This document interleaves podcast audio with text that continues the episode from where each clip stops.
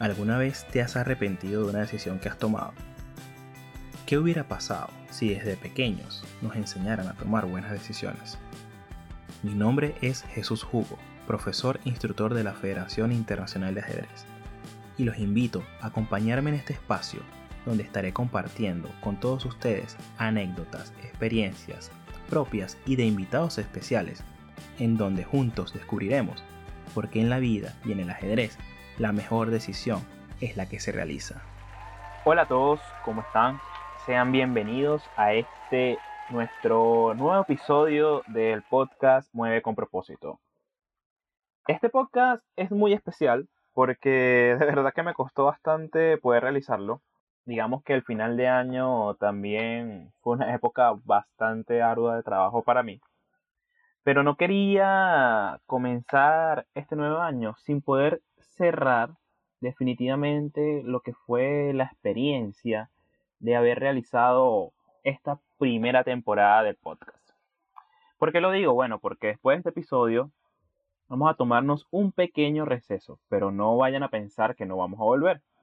Es un receso de relativamente un mes, donde el nuevo episodio va a estar saliendo en febrero y bueno, la idea es crear más contenido para todos ustedes, un contenido más fresco, más exclusivo, de todas aquellas personas que les gustaría aprender cómo, cómo puede el ajedrez convertirse en una forma de aprender a llevar la vida y, y aprender a tener ese pensamiento estratégico.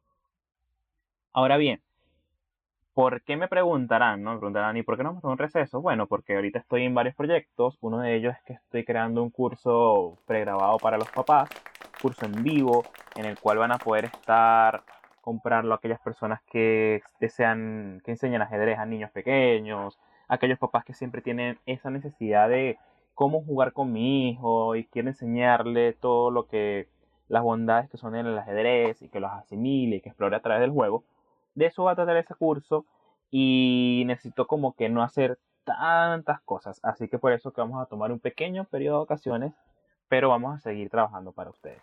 Bueno, ya sin más y con esta pequeña presentación vamos a comenzar este episodio. Bueno gente, fíjense, este episodio lo que vamos a hacer, vamos a hacer una dinámica bastante especial en la cual vamos a tratar de recopilar algunas reflexiones de los 14 episodios anteriores de toda la temporada.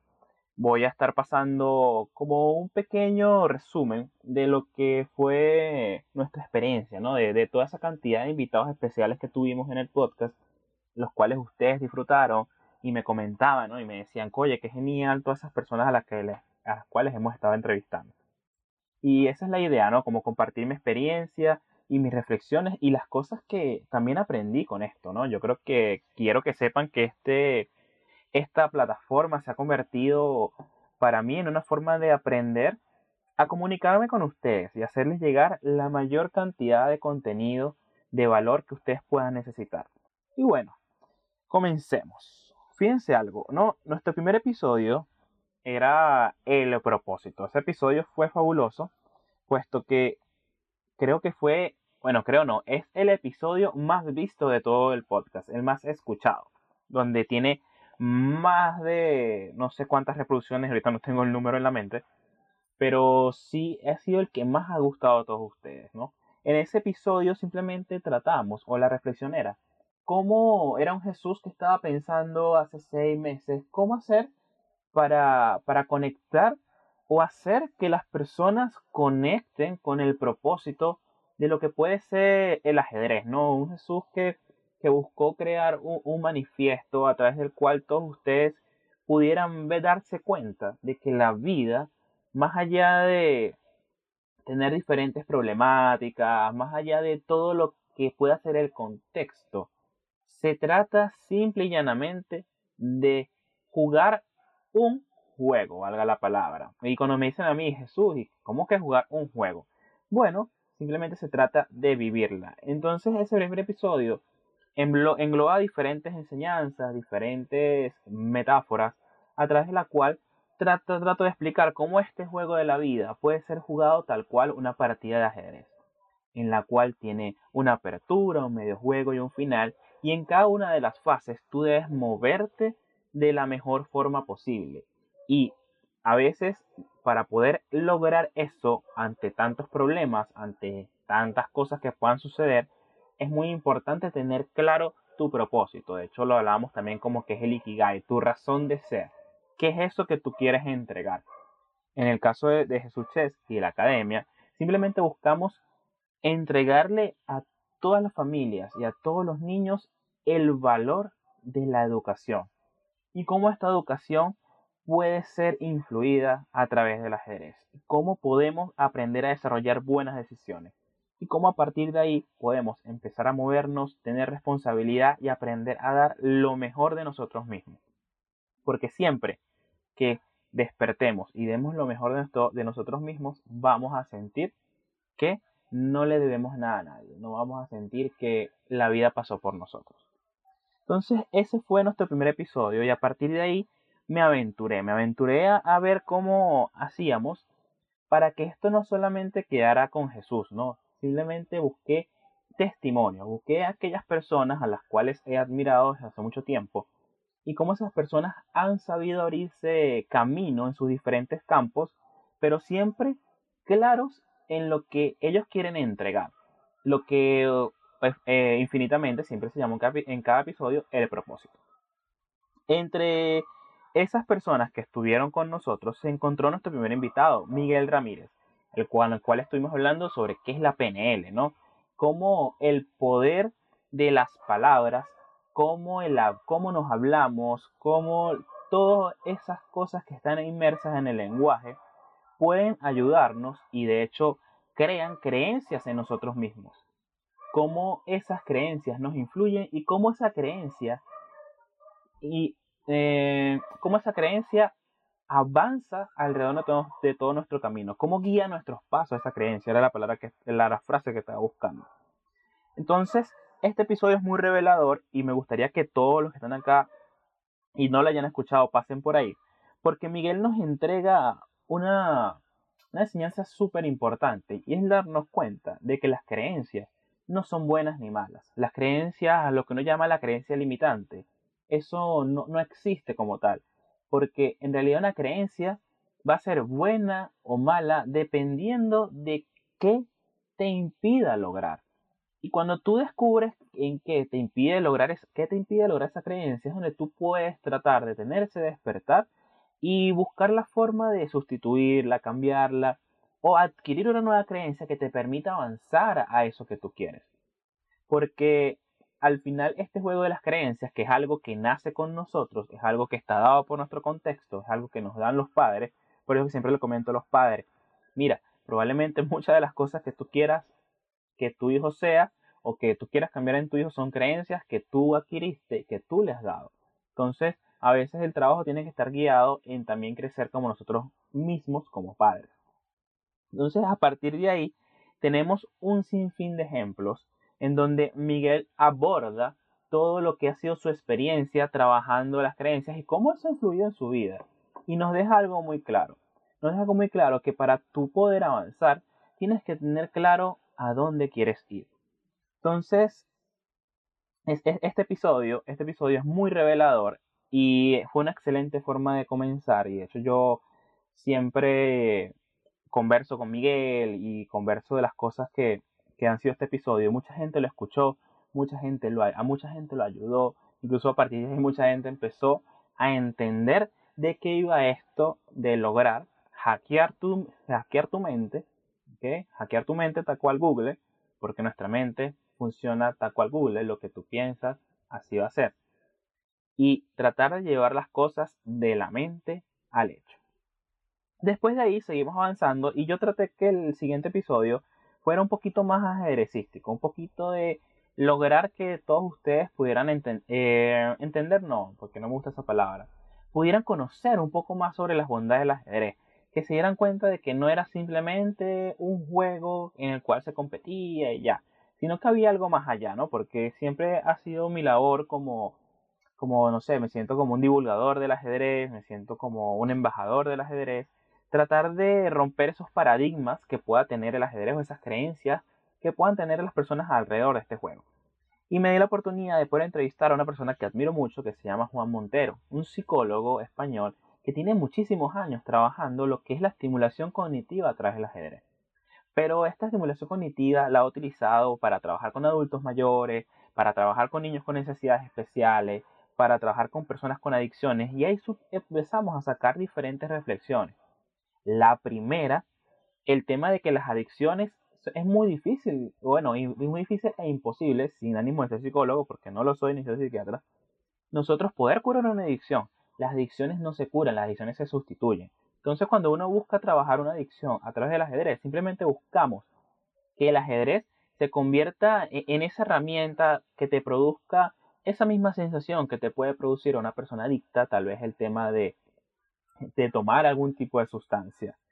En el tema con los niños con necesidades especiales, TEA, trastorno autista, Asperger, buscamos que el ajedrez sea una herramienta a través de lo que llamamos el tratamiento multimodal, que sirva como un excelente gimnasio mental para poner en práctica todo lo que él va a hacer en sus terapias, donde aprenda a, a concentrarse, donde aprenda la atención, donde aprenda a focalizar, donde aprenda a, a, a, a, relacionar estos conceptos un poco más abstractos y también nos enseña, Juan Montero nos, mostró el camino a nosotros como docentes y por eso que lo admiro mucho, de cómo uno debe enseñar el ajedrez a, unos a niños con necesidades especiales, de cosas tan simples como, mira, nosotros no podemos, si queremos que un chico con necesidades especiales vea, vea una clase o haga una actividad donde haya medianamente concentración, no lo podemos sentar al lado de una ventana, porque ahí se te va.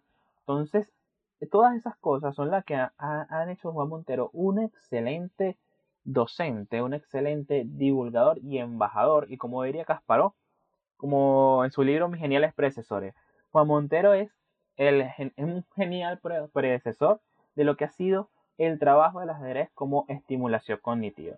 Porque sin lugar a dudas es el gimnasio de la mente. Y uno de sus trabajos más hermosos ha sido el trabajo que ha desarrollado con los adultos mayores. Porque cuando uno llega adulto, lamentablemente músculo que no se utiliza se atrofia. Y el cerebro también es un músculo, necesita que lo vayamos ejercitando. Y nuestro cerebro no siempre está pensando. Y necesitamos siempre esos periodos que nos obliguen a pensar, que nos obliguen a ejercitar. Y en eso se ha convertido el ajedrez.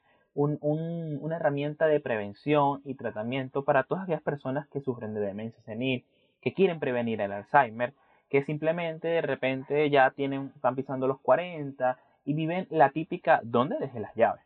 ¿Dónde están las llaves? Y a partir de dónde dejé las llaves se dan cuenta de que, mira, hay que empezar a trabajar el cerebro. Y hace un trabajo muy hermoso que ha estado desarrollando en España. Y en este episodio no, nos cuenta esa experiencia, nos cuenta cómo partió, qué difícil fue conectar con eso cuando él comenzó a trabajar en una época donde no existían redes sociales, donde el ajedrez era un deporte netamente y donde lo que él estaba haciendo era tan innovador que mucha gente le decía, oye, tú estás loco Juan Montero, ¿qué estás haciendo? Y él supo cómo tener claro siempre cuál era su propósito y avanzar hasta ahí. Así que todas aquellas personas que tengan esas dudas de cómo funciona el ajedrez como la estimulación cognitiva, ese episodio es para ustedes. Seguidamente estuvimos hablando con Carlos Martínez. Carlos Martínez es una persona, bueno, este episodio fue muy fresco y fue un episodio que en el feedback de cada uno de ustedes nos sirvió como, como que les gustó mucho el tema de los padres, ¿no? Pues estuvimos hablando de qué tan importante es el rol del padre dentro del deporte, ¿no? Porque Carlos Martínez, para los que no lo conozcan, los que no hayan escuchado el episodio, es el actual entrenador a nivel psicológico de la selección olímpica de ajedrez de España y él se ha desarrollado en lo que es la psicología deportiva, ayudando a muchos deportistas, especialmente los ajedrecistas, y nos ha demostrado cómo la mentalidad ¿no? y cómo trabajar los procesos mentales nos pueden ayudar a tener mejor rendimiento en una competencia. Y cada vez está teniendo más cabida ese tipo de concepto dentro de, del mundo deportivo. De hecho, ya es muy normal que cualquier deporte o en cualquier selección deportiva haya un psicólogo. porque el psicólogo al final es esa persona que ayuda a levantar ese bloqueo mental que pueda tener el deportista a la hora de lograr un resultado. Mucha gente a veces opina, ¿no? Y, y dice, oye, pero al final tú para lograr un objetivo simplemente tienes que entrenar y trabajar duro y tener un buen entrenador. A veces falta más que eso, porque a veces nosotros de forma interna nos estamos autosaboteando. Y eso va a depender mucho de qué tipo de mentalidad tengamos.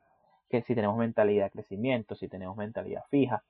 Y empezar a trabajar desde esas emociones y desde ese trabajo cognitivo y empezar a autoconocernos para poder lograr un resultado externo. Entonces, en eso se enfoca la psicología deportiva. Y Carlos también nos empieza a mostrar cómo los padres tienen que ser a veces una persona que debe dejar trabajar el entrenador. No, no puede estar ahí encima, debe siempre permitir que sea el entrenador quien lleve la tutela del entrenamiento y del plan de trabajo. Y que este plan de trabajo no es lineal, que este plan de trabajo puede tener curvas, puede tener subidas, puede tener bajadas. Y puede tener altos, puede tener bajos. Y a partir de ahí aprender a funcionar como un triángulo. Un triángulo donde va a estar en una punta el niño, en otra punta los padres y en otra punta el entrenador. Y siempre lo comento, el objetivo del niño va a ser jugar, el objetivo del padre va a ser aprender y el objetivo del entrenador va a ser enseñar. Pero a partir de los tres tenemos que lograr un objetivo. Tenemos que hacer que los tres objetivos se conviertan en uno, pero que jamás el niño pierda el amor del juego y que jamás, jamás pierda esa necesidad o esa felicidad que le produce el sentarse a jugar.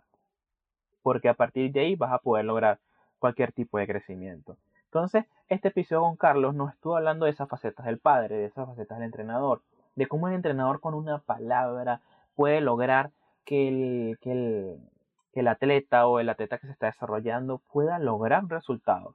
Muchos nos preguntamos, Lionel Messi, Cristiano Ronaldo, Magnus Carlsen, Michael Jordan, son los mejores en sus, en sus disciplinas, ¿no? Mohamed Ali, han sido los mejores en su disciplina.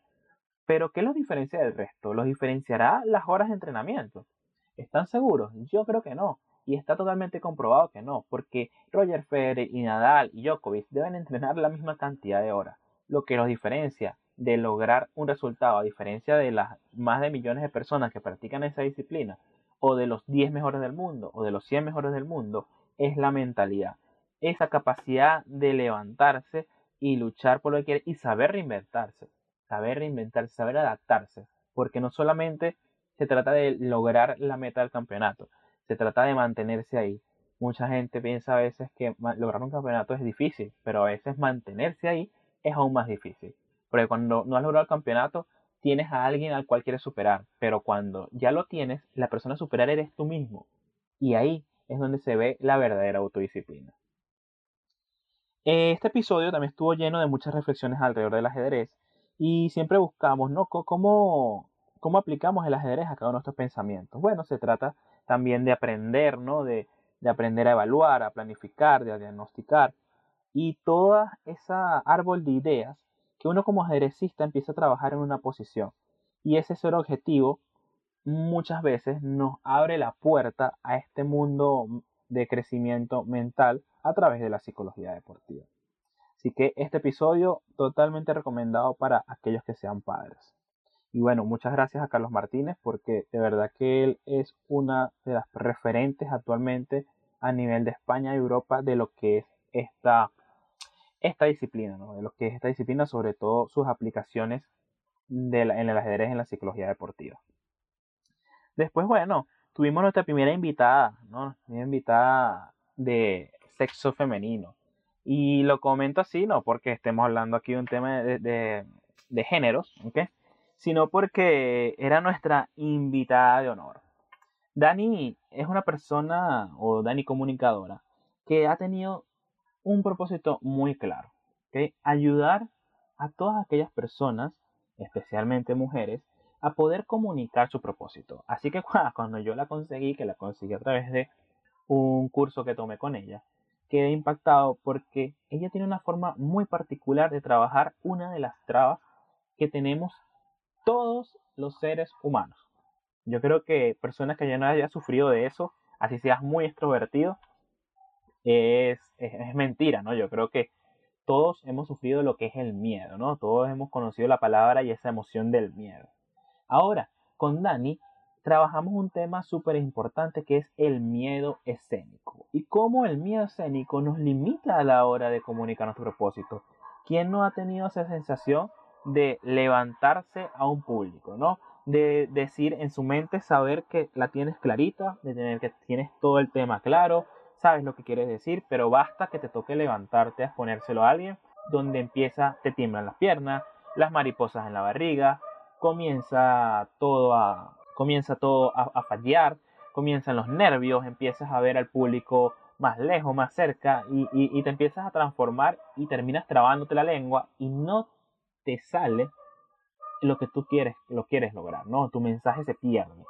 Entonces, ahí a partir con Dani estuvimos explorando de qué es el miedo escénico, cómo el miedo escénico se puede parecer a una montaña rusa.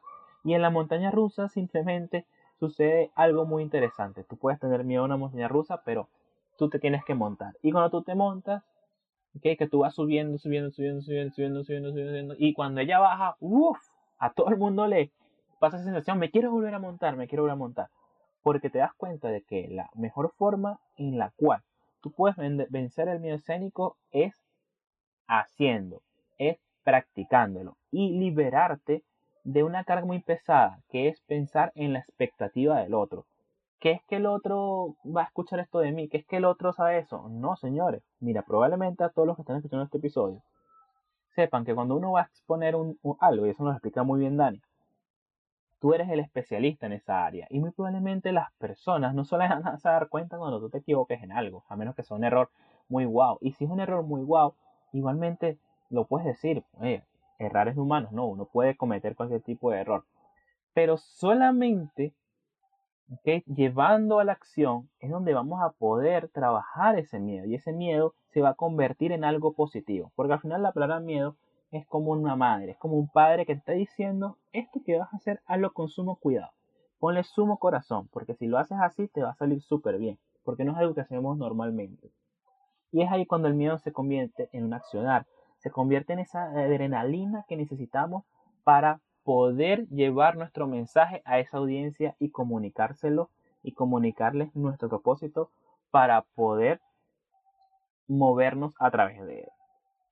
Entonces, este episodio con Dani estuvo muy fresco, estuvo muy muy ameno, ¿no? Estuvimos también conversando sobre anécdotas personales, cómo fue la primera vez que a ella le tocó hablar en público, cómo lo sobrellevó. Ella nos contó que la primera vez que ella habló en público, bueno, sin ánimo ese spoiler para que lo escuchen, le pasó una situación bastante particular y cómo fue sobrellevando eso hasta convertirse en una gran periodista y empezar a desarrollar este curso para mujeres emprendedoras y para todas aquellas personas que deseen aprender a comunicarse mejor. Seguidamente, estuvimos entrevistando a Osman Omar.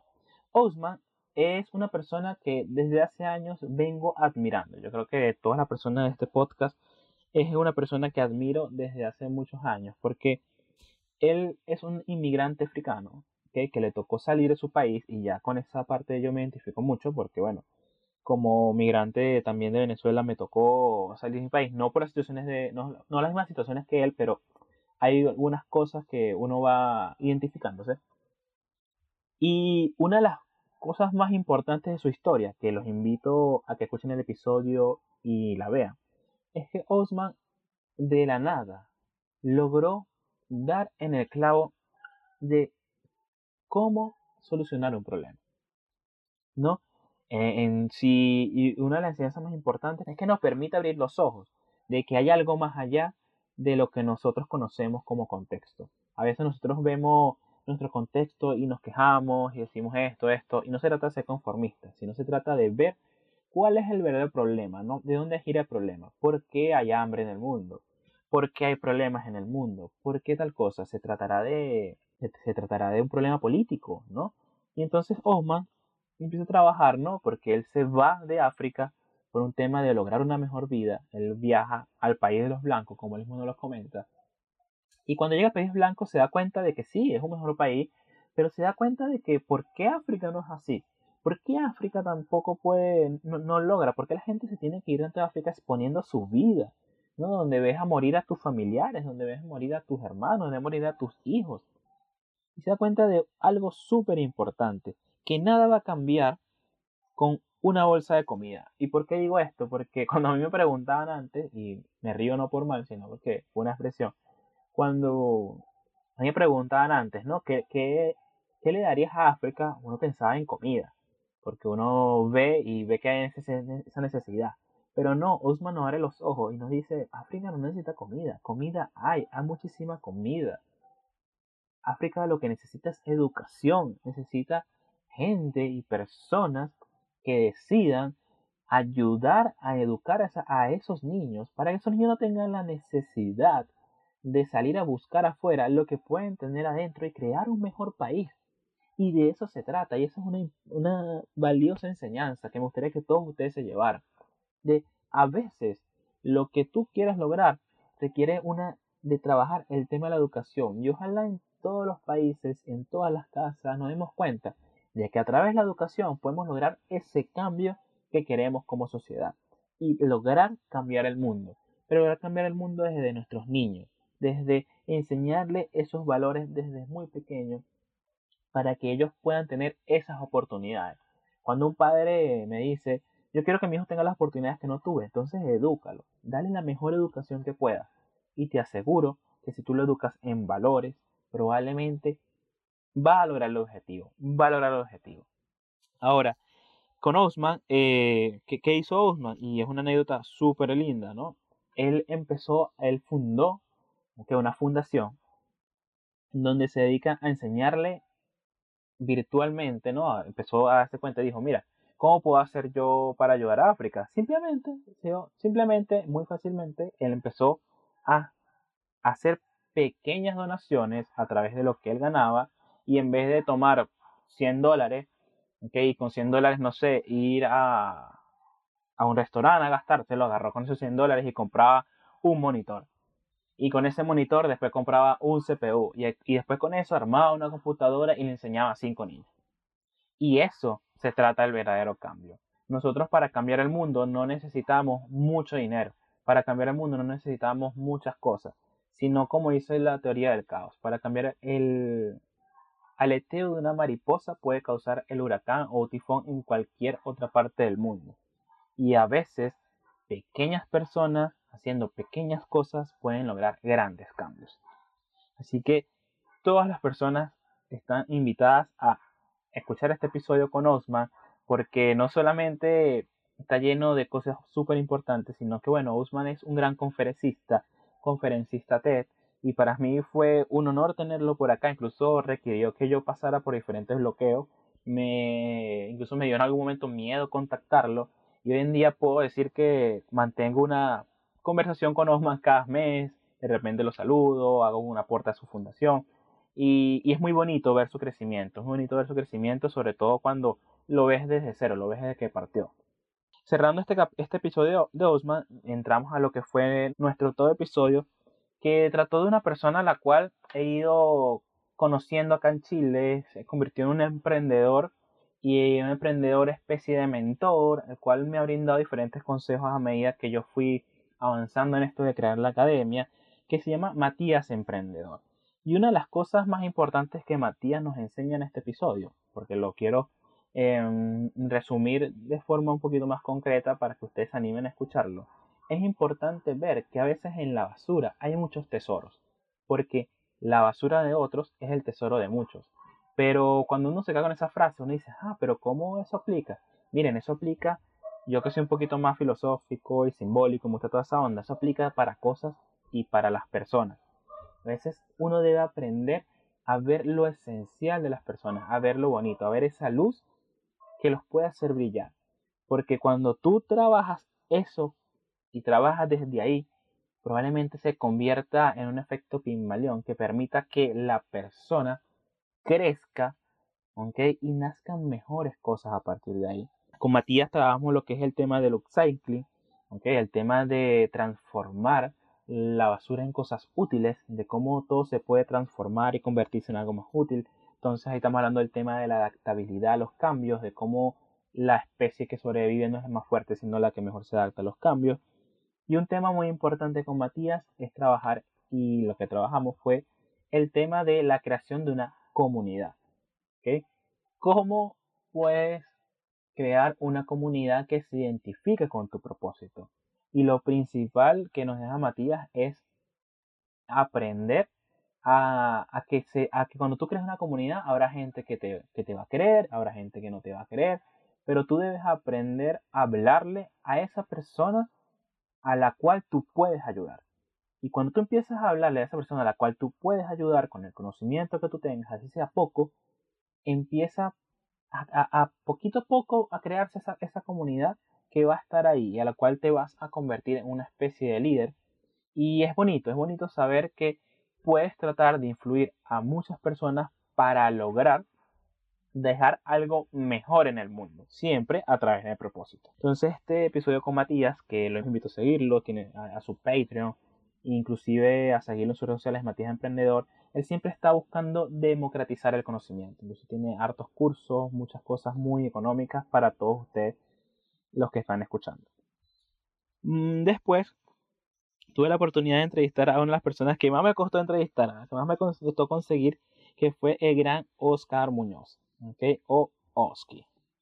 De verdad que Oski es un personaje muy, muy, anecdótico, tiene tiene una energía increíble, ¿no? Yo creo que las personas que han conocido a Oski han visto una de sus charlas a través de la empresa que él, que él fundó, que totalmente es una de las empresas más importantes en Chile, que se llama Green Glass que hay una empresa que simplemente nació con la simple idea de crear vasos a través de la basura, o a través de botellas, ¿no? Y como dice Oscar, él no va, él no va a parar hasta que no haya un solo vaso que no esté hecho de botella. Oscar es un joven emprendedor que un día simplemente decidió empezar a trabajar, empezó a, empezar a ayudar a su familia. ¿Cómo, ¿Y cómo hizo eso? Se dio cuenta, bueno, nada, que su familia era, eh, le trabajaba mucho el tema del vidrio y a partir de ahí él empezó a crear su primera botella. Y con esa botella empezó a trabajar, ¿no? Empezó a llegar a cada una de las personas y no fue nada fácil. Y esto es algo súper importante. ¿Por qué lo digo que no fue nada fácil? Porque hoy en día se habla mucho del upcycling y el upcycling pega mucho, pero en su momento, cuando Oski estaba comenzando en esto, el upcycling no era nada conocido, no existía el upcycling en Chile, no existía ese, ese concepto. Y a partir de ahí, él empezó a abrirse paso. Y una de las cosas más difíciles que hay en el mundo es abrir paso. Porque cuando tú abres paso a otras personas, tienes que, tienes que, eh, que aguantar todos los haters, ¿no? Todas esas personas que van a decir, tú estás loco, eso no es así, y a partir de ahí te das cuenta de que no hay ideas locas, sino locos que no lo intentan. La persona que en su momento habrá creado el Internet o que lo habrá ideado le habrán dicho loco. Y hoy en día todos nos estamos comunicando a través de él. Entonces, a Oscar le demos mucho, sobre todo en Chile, ese tema de, lograr el upcycling y ese tema de la transparencia. Es una de las características más lindas de este episodio, donde hablamos de lo que es ser transparente. Ser transparente no se trata nada más de vender barato o de reciclar. No, ser transparente es que si tú estás en la onda de crear confianza con tu comunidad, tú eres transparente en todo lo que tú haces.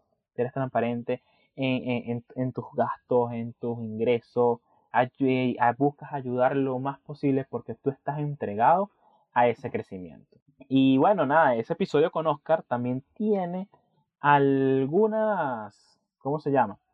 algunas cosas especiales, ¿ok?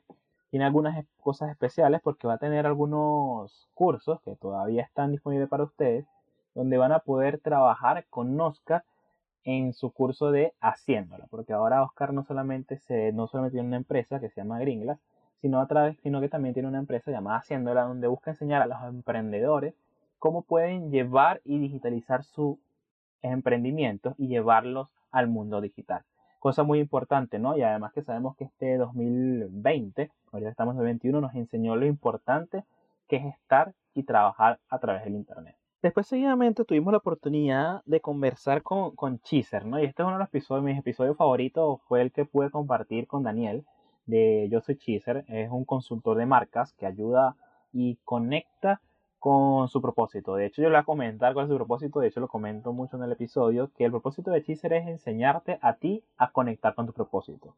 Así que todas aquellas personas que en algún momento se han sentido perdidas y no saben qué hacer que si, oye, ¿a qué me dedico? ¿Cómo lo hago?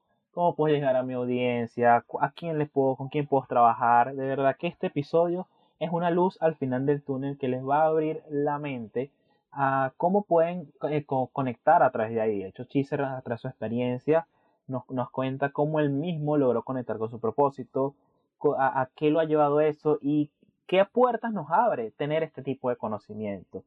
Y cómo hoy en día una marca, una marca, una empresa que no hable el propósito, es una marca que no es que está destinada a, morir, ¿no? Porque indudablemente hay marcas que no tienen propósito y venderán bastante, venderán muchísimo. Pero sí es una marca que probablemente en algún momento de la vida va a tener un pequeño bajón o un fuerte bajón y a partir de ahí empieza a perder ese público, empieza a, a, las personas a, mirar para los lados, porque al final este tema del propósito simplemente busca enmarcar a esas personas que, que van a ir contigo, porque digamos que nos empezamos a convertir como una especie de tribu, una especie de comunidad, tal cual como le decía con Matías, que vamos todos trabajando con el mismo objetivo. Y es un objetivo que se basa en la confianza y en estar alineado con marcas a las cuales uno, a las cuales uno les cree, ¿no? Yo creo que, por ejemplo, muchos acá, por poner un simple dato, son fan, muchos son fan de Samsung, muchos son fan de iPhone, y las personas que son fan de iPhone, mira, ya ellos, ellos tienen claro los valores por los cuales son fan de iPhone. Y lo mismo sucede con la gente que, por ejemplo, le gusta el Samsung, o la gente que le gusta la Pepsi Cola, y la gente que le gusta la Coca-Cola.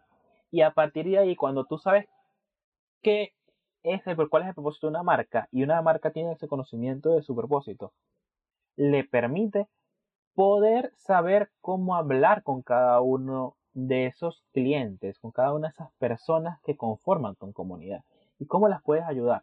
Porque si uno no, no como marca, no ayuda a su comunidad, en realidad, ¿qué, estás haciendo? No? En realidad, ¿qué, cómo, cómo, por lo menos yo, de mi parte, no consigo una marca que solamente se dedica a ganar dinero para facturar?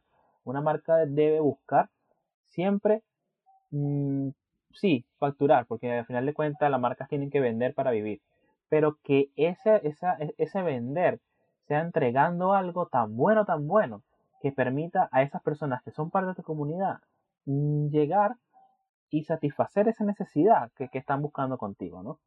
Y poder tener ese crecimiento que están buscando. Así que este episodio con Daniel Chiser es un episodio que nos va a ayudar a descubrir esa identidad y cómo podemos a través de ella crecer y ayudar a los demás a descubrir la, de ellos mismos. Después, bueno, tuve la oportunidad de entrevistar a Steph, okay, Steph Ursa, una educadora de párvulos que actualmente se dedica mucho a enseñar a mamás y a papás a desarrollar diferentes habilidades de sus hijos, a, a, educarlos a través de lo que es el método Montessori y la disciplina positiva. Y una de las enseñanzas más importantes que me dio con Steph, la cual es una persona a la cual admiro muchísimo, y de la cual he aprendido muchísimo, he aprendido N, como dicen acá en Chile, es el cómo, cómo como, como padres como profesores, a veces podemos fallar, ¿no? De hecho, Estefe lo comenta, ¿no? Cuando tú como profesor tienes que recurrir al castigo, o tú como padre tienes que recurrir al castigo, debes preguntarte que, o de darte cuenta que acabas de fallar como en la educación, porque cuando tú recurres a eso quiere decir que las otras cosas no funcionaron. Entonces debes saber no, no quedarte ahí en el fallo, pero sí, ok, fallé, me tocó esto. ¿Cómo puedo hacer para llegar y comunicarme mejor con nuestro hijo? Porque a partir de das cuenta, a partir de te das cuenta, y eso nos comenta mucho Steph, que un niño busca explorar y a veces para tú poder conectar con él necesitas hablar su mismo lenguaje, ¿no? Y a veces un lenguaje que no solamente se trata de verbal, sino gestual, emocional, que nos permite saber qué nos quiere decir y saber que a veces la forma en la que él se busca, busca comunicar con nosotros es a través de una pataleta y que sí, a ningún profesor y a ningún papá le, le gusta ver una pataleta en un hijo, pero ¿cómo podemos ayudar a que esa pataleta pueda regularse y cómo podemos regularlos buscando otras estrategias diferentes? Porque al final de cuentas se trata de que el niño aprenda a explorar y a través de esa exploración siga descubriendo el mundo y descubra el mundo y pueda crear él mismo sus propios, propios paradigmas, sus propias creencias. Porque y una enseñanza que nos deja muy, muy deja este episodio es el tema de que un niño va a hacer lo que reciba. Si un niño recibe cosas buenas, él va probablemente a ser un niño con unos valores bien afianzados. Pero un niño que reciba cosas malas, probablemente puede crecer también como un chico, con un chico exitoso, pero que va a tener diferentes creencias que lo pueden hacer, digamos, no llegar a ese propósito tan fácilmente. A mí no me gusta hablar ni de niño bueno ni de niño malo, sino me gusta hablar de qué tipo de educación se le va dando a ese niño. Eso es algo muy importante que nos va mostrando Steph en este episodio. Así que todas o todos ustedes también les, invito a todos nuestros oyentes, a todos nuestros papás, este es un episodio muy bueno para aquellos que son padres, a escuchar a Steph y aprender, ¿no? Y escucharla con, con esas ganas de aprender. De hecho, Steph también nos comenta lo difícil que es ser mamá, como también ella misma, con todas estas cosas que busca enseñar a sus mamás, es porque ella las ha vivido, ella también ha vivido lo que es una pataleta, ella ha vivido saber lo que no es no lo que lo que es no saber qué hacer en el momento dado. Ella también ha vivido lo que es ser una mamá que le toca trabajar y ser emprendedora. Incluso ella nos cuenta y nos, nos hace saber que ella en algún momento también perdió uno de sus hijos y cómo fue ese, ese, ese momento y esa emoción que le tocó cuando perdió uno, uno, de sus, uno, uno de sus bebés. Entonces es un episodio que emocionalmente nos conecta mucho con ese lado materno y ese lado femenino de la vida de padre. Más adelante tuvimos la oportunidad también de entrevistar a Luis Ursúa. Actualmente es un mentor ¿no? y el dueño de Killstore, una de las empresas de tecnología y sobre todo de ventas de artículos fotográficos más importantes de Chile. Una empresa que nació de la nada, como la mayoría de todas las empresas, pero que nació desde la iniciativa de Luis de un día ahorrar del, de, lo, de la venta del vendido. Se dedicaba a vender cabritas, palomitas de maíz, o completo si no me equivoco. Y reunió 50 lucas, 50 mil pesos, que son alrededor de 90 dólares. Y a partir de ahí decidió comprar su primera cámara por, por AliExpress y empezó poco a poco a ir creando una marca que hoy en día se factura más de 100 millones de pesos mensuales, ¿okay? y digo 100 millones de pesos quedándome pequeño, y donde Luis pasó por todas las cosas que no debe hacer una emprendedora la crear una empresa, por todas, En donde lo robaron, donde quebró en algún momento, donde estuvo a punto hasta de ir preso, donde le tocó inclusive aprender a cómo llevar esa, esa vida de ser papá emprendedor y tener una familia, porque tiene dos hijas maravillosas, y cómo nunca renunciar a lo que él desea hacer, ¿no? Y ese deseo siempre vino por ese amor, por ese kigai de entregar lo mejor a través de Killstore. Y ya Killstore se ha reconocido como una marca tan buena que muchas personas prefieren comprar en Kisto que comprar en estos grandes retails porque saben la calidad de lo que están comprando, se ha creado una confianza y Luis nos muestra un poco cómo fue esa construcción de esta marca. Y una de las enseñanzas más importantes que nos deja Luis es el, cuando le hicimos la pregunta de cómo podemos hacer para crear una empresa de cero. Y él nos decía, mira, la mejor forma, además de liquidar y conectar con el propósito, es aprender a ser asquerosamente organizado. Y me gusta esa palabra porque asqueroso a eso no lo asocia con, con cosas malas, pero nada que ver. Y es organizados con, con todo lo que se pueda medir y se pueda calcular. ¿Por qué? Porque cuando tú empiezas a organizar, planificar y medir, tú puedes evaluar tu trabajo y a partir de esas evaluaciones, tú puedes saber dónde mejorar. Lo que no se mide es muy difícil mejorarlo. Entonces es ahí donde estás como en el limbo y estás como a la suerte, a la suerte de Dios de ver cómo puedes hacer para tener algún tipo de crecimiento. Así que es un episodio muy bueno para todos aquellos que son emprendedores y siempre han tenido esa, esas ganas de que su emprendimiento crezca a ser una empresa muy grande. Después, bueno, tuvimos la oportunidad de entrevistar a uno de los motores de este podcast, Café del Éxito, Carlos Fernández, en un episodio muy especial y muy anecdótico, que también fue uno de mis favoritos, que se llama De creencias a resultados. Donde estuvimos abordando todos esos temas de cómo una creencia nos lleva a realizar diferentes acciones y cómo aprender a reconocerlas, aprender a adquirirlas, nos pueden llevar a lograr resultados. Carlos es también un, em, un coach, un emprendedor, un coach, un mentor que se dedica a, ayudar a empresas y ayuda a, personas y a toda su comunidad a cómo conseguir ese camino de liviandad, cómo conectar con esa, eh, con esa parte emocional y trabajando el interno poder tener ese, resultado externo. Con Carlos también pudimos abordar lo importante que es el tema de cómo un, una, una, un, persona masculina, un padre, también le toca esa dualidad, ¿no? De cómo aprender a sus momentos a llevar una familia, de cómo aprender a hacer momentos emprendedor y coach motivacional. Y, y vamos abordando todos esos temas que nos permitió conocer a un Carlos un poco desde lo más íntimo y que nos dejó muchas enseñanzas a través de lo que ha sido su vida y lo que ha sido su camino. Este, otra de las cosas más importantes que pudimos trabajar en este episodio con Carlos, que estuvo lleno de muchos momentos muy interesantes, fue el tema del alter ego, ¿no? El alter ego es, algo que pueden escuchar en el mismo podcast de, de, Carlos y lo pueden escuchar en este episodio, donde como nuestra personalidad está definida por diferentes facetas y a veces esas facetas pueden ser accionables desde el alter ego. Es decir, de repente si tú eres una persona muy tímida, probablemente puedas desarrollar un alter ego que sea, por ejemplo, no sé, si yo me llamo Jesús, este, mi alter ego pudiera ser Jesús Chess. ¿Por qué lo comento? Bueno, porque cuando yo, si las personas me, me conocieran, sabrían que yo soy una persona súper tímida. Eh, no me gusta normalmente hablar, no me gusta, me gusta estar callado, observando, soy introvertido.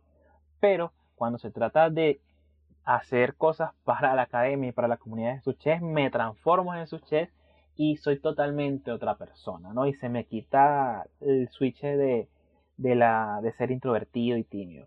Entonces, cuando tú empiezas como a cómo aprender a regular, ¿no? Y caminar entre los dos mundos, y es algo bastante liberador porque te permite poder acceder a todos esos niveles de conciencia. Al final esto del alter ego se trata de aprender a crear conciencia de quién eres, qué eres y cómo eso puede ayudar a otro, ¿no? Y cómo eso puede ayudar a otro y cómo eso puede ayudarte a ti mismo, porque indudablemente tú no puedes ayudar a los demás si tú no estás claro en ti mismo. Así que este episodio con Carlos este, fue muy especial y fue el número 12 y para mí llegar a él también fue muy bonito porque era, eh, quería decir de que ya habían pasado ya varias personas por este episodio, permitió también hacer un trabajo más maduro de lo que fue la calidad de la entrevista. Y de verdad que era un punto de quiebre en este podcast, llegar a ese episodio número 12. Después de esto, que entrevisté a Carlos, ¿no? Y había entrevistado a gente muy famosa, con muchos seguidores, y muy conocida en sus medios, ¿okay? en sus ramas. De hecho, cada uno de estos entrevistados en cada una de sus áreas son unos cracks. ¿okay? Y es bastante difícil acceder a todos ellos. De hecho, yo me siento muy orgulloso de que cada uno de ellos haya podido darse un tiempo de pasar por este podcast, porque eso hace que la calidad que ustedes están, de lo que ustedes están recibiendo sea muy bonita y muy hermosa. De eso se trataba, ¿no? de entregarles lo mejor. Y trabajé en este momento, en este episodio, desde la visión desde el maestro, ¿no? El maestro y su capacidad para impactar a sus estudiantes. Y es aquí donde Paola, Paola, que es una colega que trabaja conmigo en uno de los colegios donde dicto el programa de ajedrez, y ella nos enseña lo importante y, nos recuerda el amor, ¿no? El, ¿Qué es eso que nos convierte en profesores? Y yo creo que todos los profesores consideran conmigo que nadie se dedica a la enseñanza para ser millonario. Todos nos dedicamos a la enseñanza con el único objetivo de ver ese crecimiento en nuestros estudiantes y ver cómo ellos son capaces de lograr cada uno de sus sueños. Todos los profesores tenemos esa capacidad de servicio y eso es lo bonito que nos recuerda Paola en este episodio, donde nos vamos a dar cuenta de que el servicio es un valor muy importante, que el trabajar y esforzarse es algo doblemente importante y donde el que no vive para servir no sirve para vivir. Y bueno, señores, después llegamos a nuestro último episodio donde tuve placer entrevistar a Martín Montequín, que actualmente es un coach que trabaja el tema deportivo, ¿no? Y cómo a través del coaching deportivo puedes buscar obtener y mejorar tus resultados, tu performance. Y él trabaja mucho lo que es el tema de crear conciencia y despertar. Porque nuestra mente ve no lo que nosotros queramos que vea, ¿no? Ella, ella ve en piloto automático. Y es a partir cuando empezamos a crear conciencia de eso que podemos despertar y dejamos de andar de modo automático en la vida. Porque nos juzgamos mucho, nos juzgamos mucho cuando fallamos. Y el deporte se parece mucho en la vida, ¿no? El deporte y la vida tienen demasiados paralelismos, por eso que también el ajedrez es parte de la vida, ¿no? Y cómo, cómo para lograrse despertar siempre es algo que, me llevo de este episodio y se lo recomiendo siempre a todas las personas. Para uno lograrse despertar y crear conciencia es muy importante recordar esa primera vez. Esa primera vez donde nos sentamos a hacer eso que nos gustaba.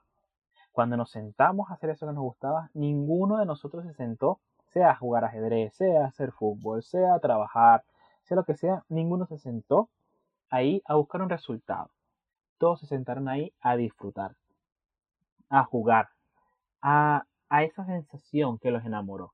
Entonces, eso es algo que cuando empezamos en este camino y empezamos a, avanzar en cada una de estas disciplinas, empezamos a, perderlo, empezamos a verlo como un trabajo, empezamos a verlo como una obligación y nos olvidamos de esa primera sensación y es ahí donde empezamos a fallar, empezamos a frustrarnos porque dejamos que la expectativa se apodere de nosotros.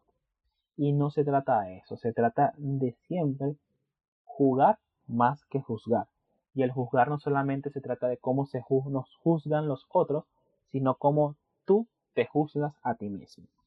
Este episodio con Martín fue el último de las entrevistas y fue una entrevista muy especial porque Martín fue la primera persona que en mi caso me habló de lo que era un podcast. Mm, fue el primer podcast que escuché, y Martín, de hecho, fue también una de las personas conjunto a Café del Éxito, y, es decir, Carlos, que estuvieron ahí asesorándome de, mira, haz esto, haz esto, busca este contenido, lee aquí, lee allá. Y hasta el día de hoy, de vez en cuando, da diferentes tips que me han permitido, no solamente en el área del podcasting, avanzar, sino en el área educativa. Porque siempre trato de lograr que mis estudiantes, a través del ajedrez, puedan lograr ese despertar y no sea eso, no sea un conjunto de seguidores, no, sino que aprendan ellos a liderar, aprendan ellos a, poder, como dice el título del podcast, ¿no? aprender a ver su propósito y trabajar por él. Bueno, esto es un pequeño eh, recopilatorio de, que, de lo que fue nuestro 2020 en este podcast Mueve con propósito. Y me gustaría cerrar con algo muy importante, ¿no? Cuando ustedes me preguntan por qué hice este podcast, bueno, para mí esto fue un momento muy lindo porque todos ustedes me dieron el ánimo para hacerlo. Todos ustedes con diferentes mensajes que me mandaban a través de Instagram, a través de la página web, de WhatsApp, de Telegram, en los canales en Telegram, en YouTube. De verdad que tuvieron una recepción muy importante. Cuando yo creé esta tipo plataforma, uno la crea pensando que solamente te va a escuchar tu mamá, tu hermana y tu hermano y me di cuenta de que ya está siendo escuchado en más de 13 países del mundo. Y es algo muy bonito, es algo muy bonito y tú te, te, vas, te has dado cuenta de que, de que sí. O por ejemplo me di cuenta de que sí, que, que, el, que hay mucha gente que tiene la necesidad de aprender a ver la vida como un juego. Y eso es lo que yo quiero que este podcast se convierta para ustedes, eso es lo que yo quiero que Jesús Che sea para ustedes sea una oportunidad en la cual ustedes puedan conectar con ese niño interior, ese niño que solamente quiere jugar. Y qué mejor si la vida es un juego que pasarla jugando ajedrez. Yo creo que es lo más hermoso que pueda suceder. Y quiero cerrar con esta reflexión. Cuando uno juega, uno no juega para ganar. Nadie juega para ganar. Uno juega para vivir ese juego. Y si la vida es un juego, ninguno debe vivir la vida pensando en un objetivo, pensando en ese no sé qué. No sé si algunos han visto la película Soul y si no la han visto se las recomiendo, donde todos estamos buscando ese no sé qué, eso que nos hace especiales, eso que ay, nos va a hacer accionar nuestra vida, ese tal vez ese propósito, ¿no? Y me he dado cuenta después de 14, 15 episodios que a veces el propósito está sobrevalorado A veces el propósito no, no es suficiente. Y la vida, si se trata de jugar, se trata de vivirla. Así que durante este 2020, mi mayor deseo para ustedes y la idea de todas estas entrevistas es que ustedes a través de los ojos de otras personas, a través del testimonio de cada uno de los entrevistados, a través de lo que yo pueda mostrarle a través de mi experiencia, se den cuenta de que lo mejor que pueden hacer este 2021 es aprender a agradecer y vivir la vida. Vivirla, vivirla del agradecimiento, de todo lo bueno que les va permitiendo, de todo lo bueno que les va dando. Porque cuando ustedes lo hagan así, cuando ustedes jueguen esa partida, cuando ustedes jueguen esa partida de ajedrez, entregando todo, todo lo mejor de ustedes, no importa si usted gana o pierde. Si usted da lo mejor, el resultado que usted obtenga lo va a dejar satisfecho. Y de eso se trata la vida, de que en el momento que nos toque declinar nuestro rey y guardar nuestras piezas, nos sintamos satisfechos con lo que dejamos acá. Nos sintamos satisfechos con el camino recorrido, nos sintamos satisfechos con el viaje que emprendimos. Así que, bueno gente, con este episodio del día de hoy, que fue un poco más largo, me despido de ustedes, pero solamente por ahora. Es un hasta luego. Recuerden que vamos a estar regresando en exactamente un mes, en el mes de febrero. Y indudablemente voy a seguir activo en mis redes sociales. Pueden buscarme en Jesús Ches en Instagram, Jesús 17 en Twitter, Pueden acceder al canal de YouTube, al canal de Telegram. Yo les voy a dejar los links en este episodio. Pueden ir a la página web www.jesuches.cl donde pueden tener la oportunidad de acceder a una clase gratuita, una sesión gratuita conmigo. Y vamos a poder conversar en estos temas. Si tienes una necesidad donde te gustaría poder hacer algo eh, o conectar con, con este tema de propósito, ayudar a tu hijo a conectar con sus emociones, ayudar a tu hijo a tomar buenas decisiones, bueno, y quieres hacerlo través del ajedrez, con mucho gusto voy a estar ahí para apoyarte, a ahí para ayudarte y siempre voy a estar ahí para ustedes. Para mí Jesús Chess no es una marca, no es un sobrenombre, para mí Jesús Chess es una comunidad, somos una familia y ustedes son parte de esta familia. Así que nos vemos, cuídense mucho y recuerden, en este 2020 2020 no, perdón, el 2020 nos enseñó que la vida, como escuché a alguien por ahí decir y lo escribí en mi cuenta de Instagram, no nos va a dar lo que nosotros queramos. La vida no nos va a conceder esos 12 deseos que pidamos a la hora de comernos la uva. La vida nos va a dar lo que necesitamos para poder avanzar. Y eso fue lo que hizo el 2020. El 2020 nos dio todo lo que necesitábamos. Hay que aprender a ser agradecido con eso y que este 2021 desde ahí empecemos a valorar lo que en verdad necesitamos, empecemos a agradecer lo que tenemos y accionemos y entreguemos lo mejor al mundo a través de esas ganas de vivir la vida y de jugar la mejor partida de tu vida. Cuídense mucho chicos y nos vemos en la segunda temporada de podcast Mueve con propósito. Chao chao y nos vemos en el próximo episodio.